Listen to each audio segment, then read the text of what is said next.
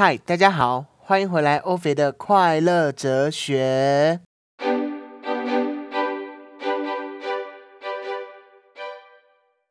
先跟大家说声不好意思，这周呢就是发生了一点小状况，之后也会跟来跟大家分享。所以呢，就是没有在礼拜六准时的发布我的 podcast。所以呢，我就是趁我稍微心情好一点，我现在就是准备要睡觉了，然后突然很想要录 podcast，就点着我的蜡烛灯，然后这样静静的在我的录音的小环境里面录着我的 podcast。那其实今天呢，我想要分享的是多看看别人的故事，让自己变得更聪明。就是我最近呢，就是发现了一个体悟吧，好像就是多看看别人的故事，多听听别人的故事，去思考，换位思考，或是说去站在对方的立场想，然后再站到你的立场想，再站到第三个人的立场想，去来看事情。好像有时候就会让我们变得更聪明，变得比较有智慧吧。我觉得就有点像读书这件事情。有时候我觉得读书，有些书就是让你增长知识，可是有些书呢，就是让你增加智慧。那为什么会增加智慧呢？就像我觉得有时候有些人读可能佛经，或者是读。圣经，他们可能会一直念，一直念，可能说出了可能某某章、某某节、某一段话，或者说，比如说像佛经，可能就佛说什么啊这样的感觉。可是我就也有听过蒋勋老师讲过，就是我曾经有听过蒋勋老师说过一个演讲，他说他那时候想要抄写《金刚经》，他就越抄越快，越抄越快。可是到后面，他就突然发现，其实抄这么快是没有意义的。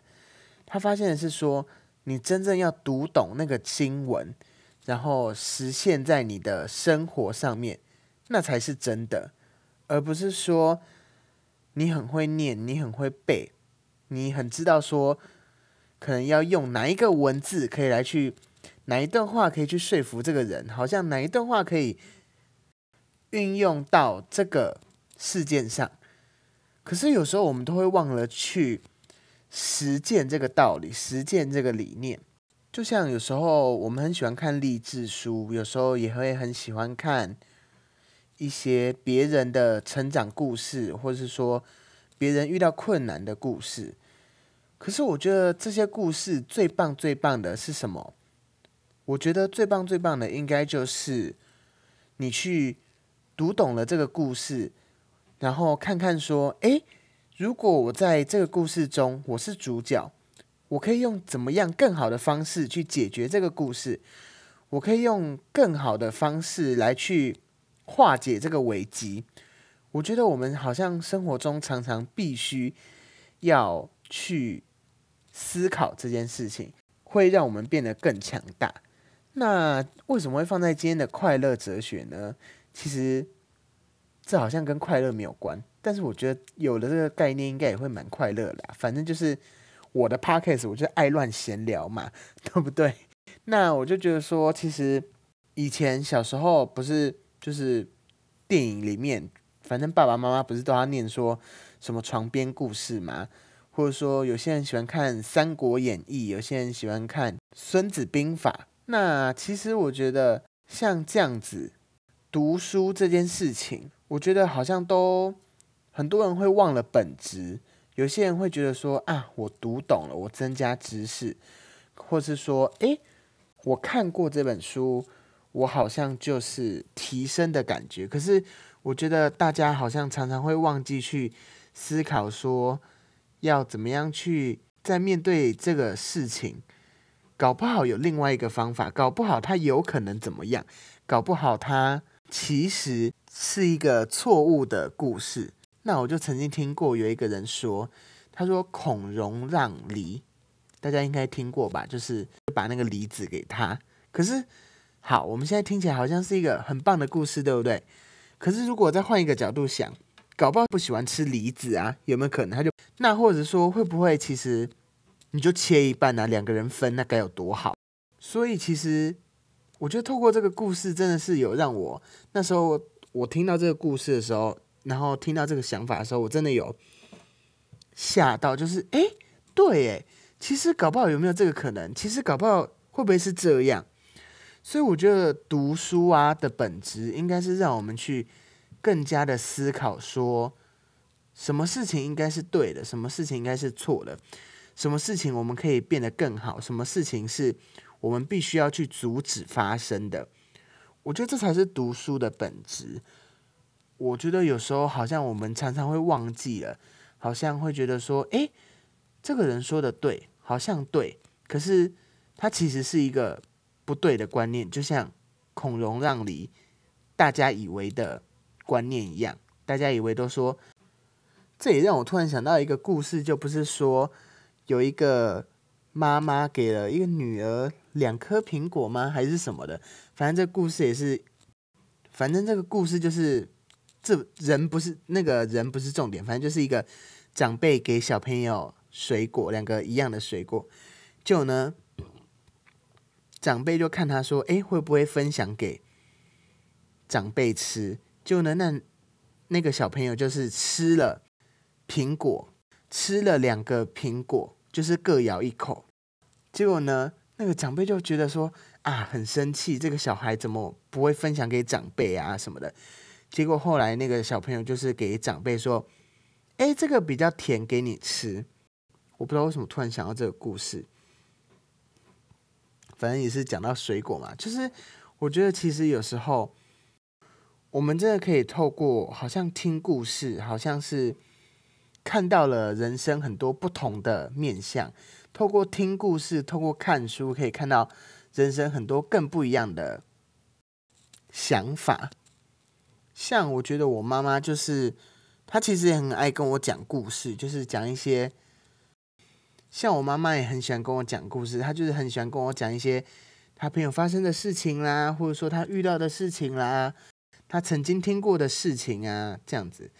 其实我觉得小时候我是蛮不以为意的，可是我不知道为什么慢慢大了，其实我就会很喜欢透过分析这些事情，来让自己去阻止事情的发生。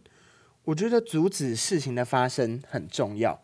完蛋了，我现在突然讲的想到的很起劲，就是我觉得阻止事情的发生。真的很重要，因为我觉得我们就是可以透过别人的故事来告诉我们说，这个故事就是会有这样的结局，避免不了。那我们要怎么样阻止这个故事的发生？我觉得很多人都会说啊，遇到问题解决问题，或者是说啊，就是要处理问题。可是有没有想过，其实回到最根本、最根本、最根本，我们应该要的是阻止问题发生。因为有些人他就是像我觉得我就不讲谁啦，反正呢他就是一个长辈，然后我觉得他很会找问题，他很会出问题，他很会就是衍生问题出来。可是有时候我就会发现，哎，奇怪了，其实你不做这件事情，你。不去往就是一些很奇怪的思想去想，或者说你不怎么样怎么样，其实问题就没有啦，就不会有这个问题啊。其实这也是一种就是化解问题吧，解决问题吗？应该说化解问题吧，就是阻止问题的发生。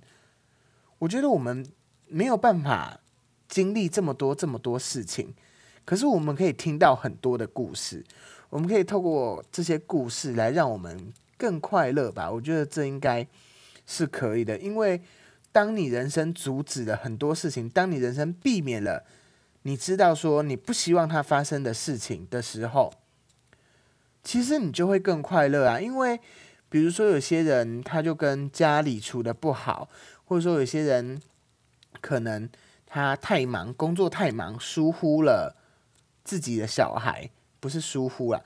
就是比较没有照顾他他的小孩。结果呢，他等到要在想要修复这一段他跟小孩的关系的时候，其实是已经很难修复的。那不如就是，其实有时候停下来，诶，思考一下，其实我要怎么避免说我的小孩会，就是我跟小孩会发生这样子的关系，或者是说，有时候你明明知道你受不了你的男朋友、女朋友这样子的问题，你非常的受不了，可是呢，你却还是觉得说，哦，我爱他，所以我可以忍。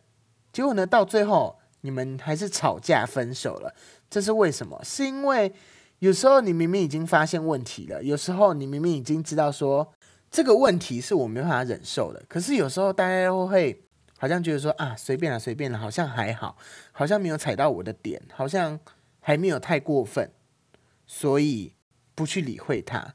可是这些问题其实是可以避免的啊，大家应该。能理解吧？有时候真的应该是要避免问题，而不是只想着解决问题。我觉得事情的最根本，真的就是阻止问题的发生，就是有那个洞察力吧，知道说，哎，等一下哦，我发现他现在做出这样子的，他有这样子的想法，那我觉得这个人就一定不能跟我当朋友，因为他有这样子的想法，他的思维，他的。个性一定是跟我不合的，那我还如果还硬要去跟他做朋友的话，那我就是自己自作孽，我就是活该啊！有些人真的就是活该，明明知道有可能会有问题，可是却还是这样子做。那其实我觉得我现在我自己觉得我是一个朋友没有到很多的人，就是可以真的是说好朋友没有到很多的人。因为我觉得，其实有些人，我就知道说，他的心态很歪，他的心态很不 OK 啦。真的，有些人的心态是很不 OK，有些人就是说，哎，真的跟我不合，那我就知道说，哎，我大概要跟他好到什么程度，我大概知道说这个人怎么样，或是说，这让我突然想到，我我有一个朋友，他高中每次买那种手摇杯放在学校。然后呢，他就会放在他的座位的旁边地板上。结果他每一次买，因为女生喝饮料都喝很慢，结果呢，他不知道为什么他的饮料就是只有他哦的饮料，每一次都被打翻。我觉得很好笑。那其实我想讲的就是，有时候真的是可以避免问题。如果我们知道说可以避免问题，可以透过别人的故事或是读书。来去思考说如何避免问题的话，那我觉得其实你会活得也是非常快乐吧，因为你的人生就不会那么多问题啊，你的人生就不会有那么多烦躁的事情啊，因为你总是要解决事情，你总是要处理问题。因为我就是一个非常懒惰的人，我就觉得说哦，要处理一些奇奇怪怪的事情，真的真的很讨厌。那我不如就是阻止这些事情。然后我就会知道说，哎，这件事情我不会喜欢哦，那我就是闪远远的。那这件事情我知道说，哎，这个人怪怪的，我就要赶快走走走走走走走走。或者说这件事情完蛋了，再怎么样的话，他就会发生我不喜欢的结果。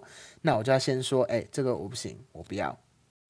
对，那今天的主题好像突然变成是阻止事情的发生，但其实也不错啦，反正。到时候看我标题怎么下。那今天的分享就到这里结束了，谢谢大家的收听，我们下一次下一集再见，拜拜。